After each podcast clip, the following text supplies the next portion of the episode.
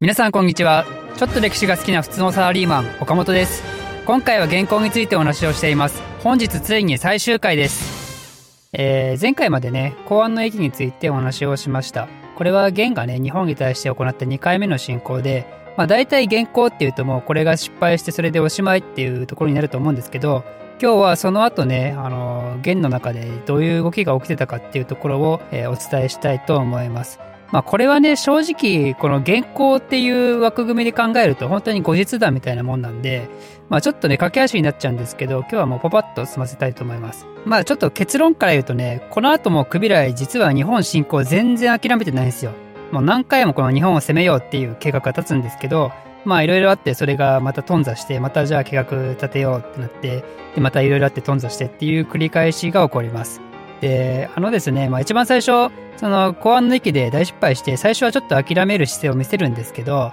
でもその数ヶ月後にはね、やっぱ攻めたいってなるんですよ。この後半の駅で失敗して結局その次の年にはやっぱり攻めるって言ってるんで、まあね、本当切り替えが早いっていうか、まあ、クビライもクビライでなんかすごいですよね。ポジティブですよね。まあ、それだけね、やっぱり日本をこう攻めたい、日本に黄金があってきっと、それをすごい欲しいという気持ちが強かったんでしょうね。で、驚くことに、この3回目の進行の準備をしようってなった時にですね、実はあの、高麗の方から、いや、そういうことだったら俺もやるぜっていう風にね、サポートしますよっていうように言ってくるんですよ。なんかもう、この、この高麗の考え方もね、もうなんか典型的なダメなギャンブラーの発想ですよね。なんかもうここまで投資して、ですごいボロボロにやられちゃったけども、こうなったら取り返すしかないから、とことん行くとこまで行きますぜ、みたいな、そういう感じだったんで、まあなんか高麗もちょっとネジぶっ飛んでんなっていう感じがしますよね、これ見るとね。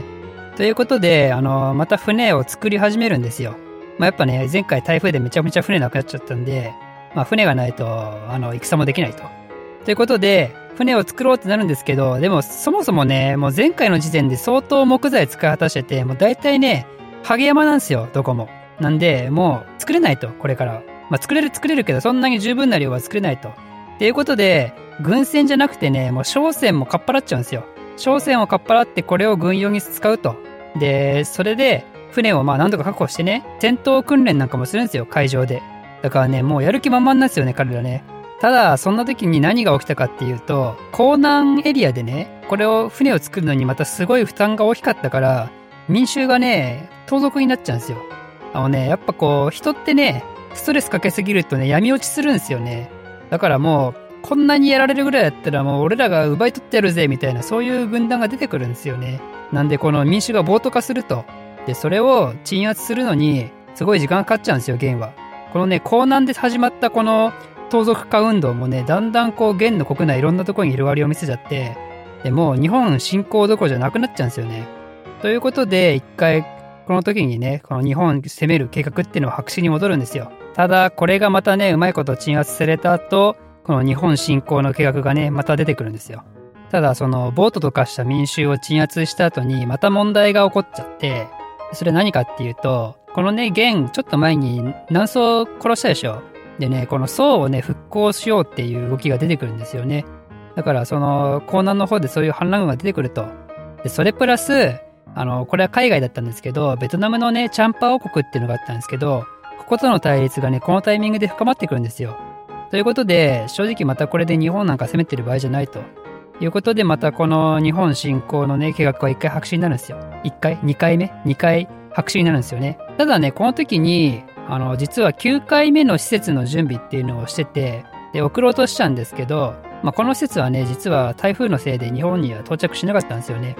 ただこの時もね、伝えようとしたメッセージは、もう一回日本に服属を促すような国書っていうのを出すつもりだったと。で、また一回この宋の復興のね、反乱軍とチャンパー国に集中した後に、これが落ち着いてきた後で、また計画を立てるんですよ。ただこれも、やっぱり結局中止なんですよね。まあ、チャンパ王国なんですけどね、この後もやっぱなんだかんだ対立深まるんですよね。それプラス、そのまたベトナムなんですけど、あの、陳朝大越国っていうところがあって、まあ、ここも合わせて対立が深まると。まあ、やっぱね、対外戦争がね、すごい厳しくなってきちゃって、もう海を隔ててあっちに行こうなんていう、そういう余裕がなくなってくるんですよね。で、あとやっぱね、あの、日本に攻めるのに対して、このかかる費用と、それに見合う効果っていうのがね、費用対効果がね、ちょっと少なすぎるんですよ、今んとこ。だからね、もう日本攻めるっていう風に言ってんだ、正直もう、この時どんぐらいいたのかな？もうクビラン、ククビラン、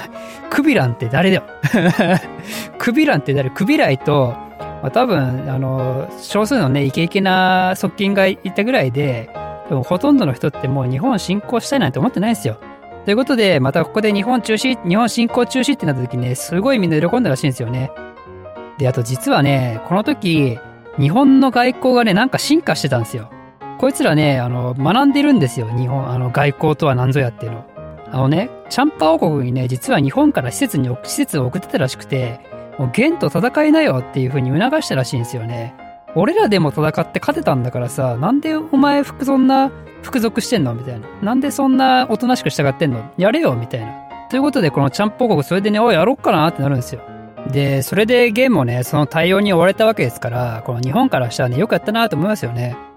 で、ちなみに、この時ぐらいの時にね、また10回目の施設を準備したんですよ、ゲンが。日本に対してね。なんかもう数打ち当たるみたいな、まあ結局全然当たってないんですけど、まあもうそんなやけになってんのかなって感じしますよね。ただね、この時、施設のね、施設の人たちが移動してる最中に、この施設団が船越えてた人にね、殺されるんですよ。この船越えてた人がね、もう日本怖くてちょっと行きたくないってなるんですよね。港湾の駅とかでね、きっともうすごい噂が広まってたんですよ。すごい野蛮な国だと。近づくだけで殺されると。ということでまた施設は失敗するんですけど、まあ、この後ね、さらにまたどんどん元に対して悪い状況っていうのは続いてきちゃって、何かっていうと、今度はね、あの、ナヤンカダーンの乱っていうね、大規模な内乱が起こるんですよ。まあこれどういうもんかっていうと、簡単に言うと親戚から起こされた内乱ですよね。まあ、こいつらってもともと、あの、チンギス・ハンのね、えー、っと、なんだ、チンギス・ハンの弟が、えー、始祖のところの、だからまあまあまあもうなんだ、あの、親戚です、親戚。親戚、すごい、すごい飛ばしましたけど、あの、親戚が治めてたようなエリアの人たちからね、あの、攻められちゃったと。なんで、そうやって攻められたかというと、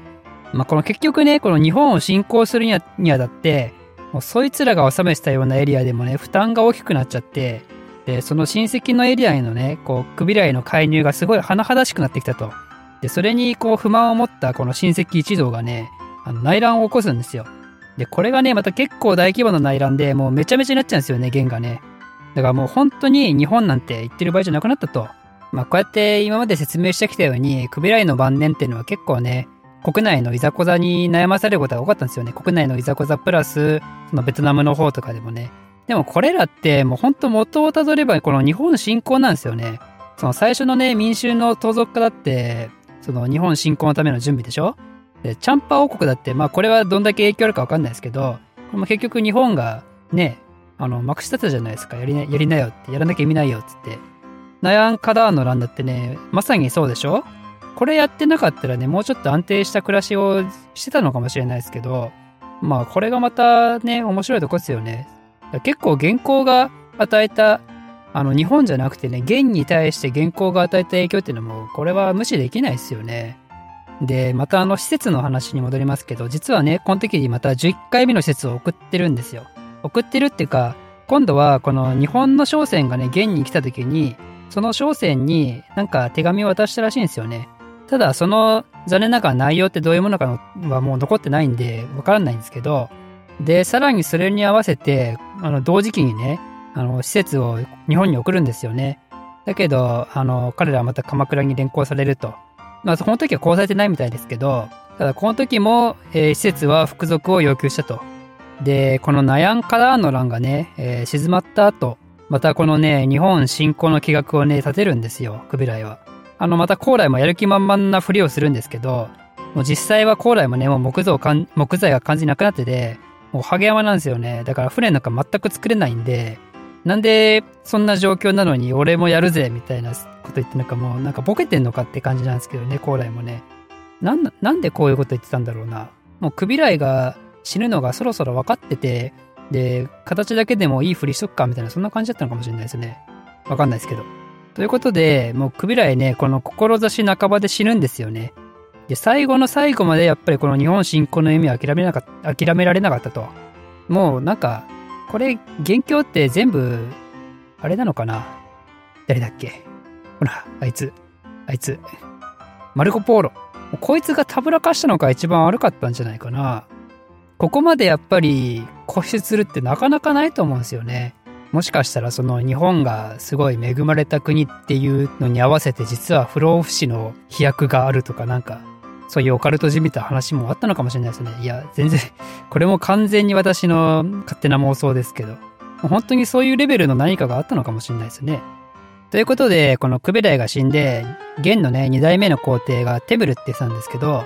この人にね、この日本侵攻の夢が引き継がれるかと思いきや、その側近が日本を攻めましょうっていう風に一回聞いたらしいんですけど、いやー、興味ないわーって言って終わったんですよね。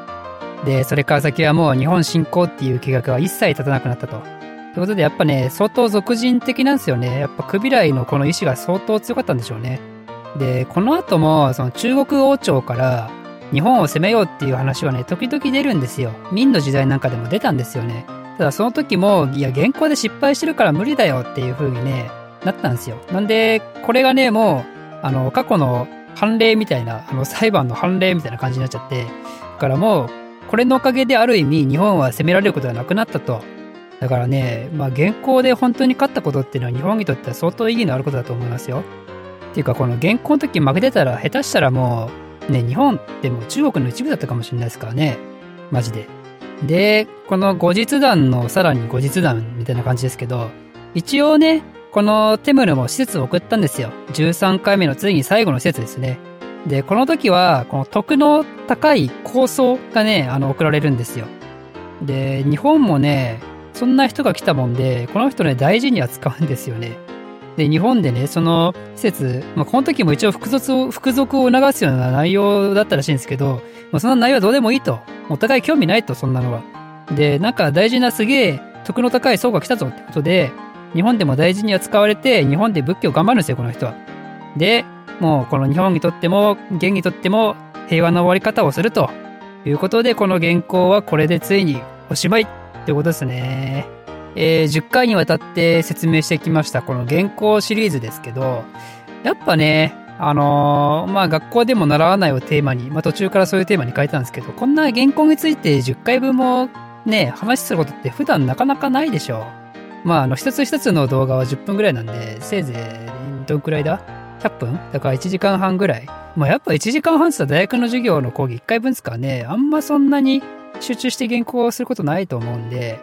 まあ、あの、私自身もね、すごいいい勉強になってよかったかなと思います。で、まあ皆さんもね、もし何か面白かったよとか、ここ違うよとか、そういう何でもいいんで、もしコメントあったらね、あの、ぜひ残していただけると嬉しいです。で、あと、最後に、あの、お願いなんですけど、最近ね、あの、おかげさまで YouTube の登録者なんかも増えてきてくれたりとか、あと、ポッドキャストも最近配信を始めて、そっちの方でもね、聞いていただいている方も結構いらっしゃるみたいなんで、もしよければですね、あの、お知り合いの方とかにね、このチャンネル紹介していただけるとすごく嬉しいです。やっぱり数字が上がってくるとモチベーションが上がるんで、まあ、あの、そうしていただけるとね、やっぱり助かりますんで、どうかぜひお願いいたします。ということで、長らく配信してきた原稿もこれでおしまいです。聞いていただいた皆様ありがとうございました。この番組を少しでも面白いためになると思っていただいた方は、いいねとチャンネル登録のほどよろしくお願いいたします。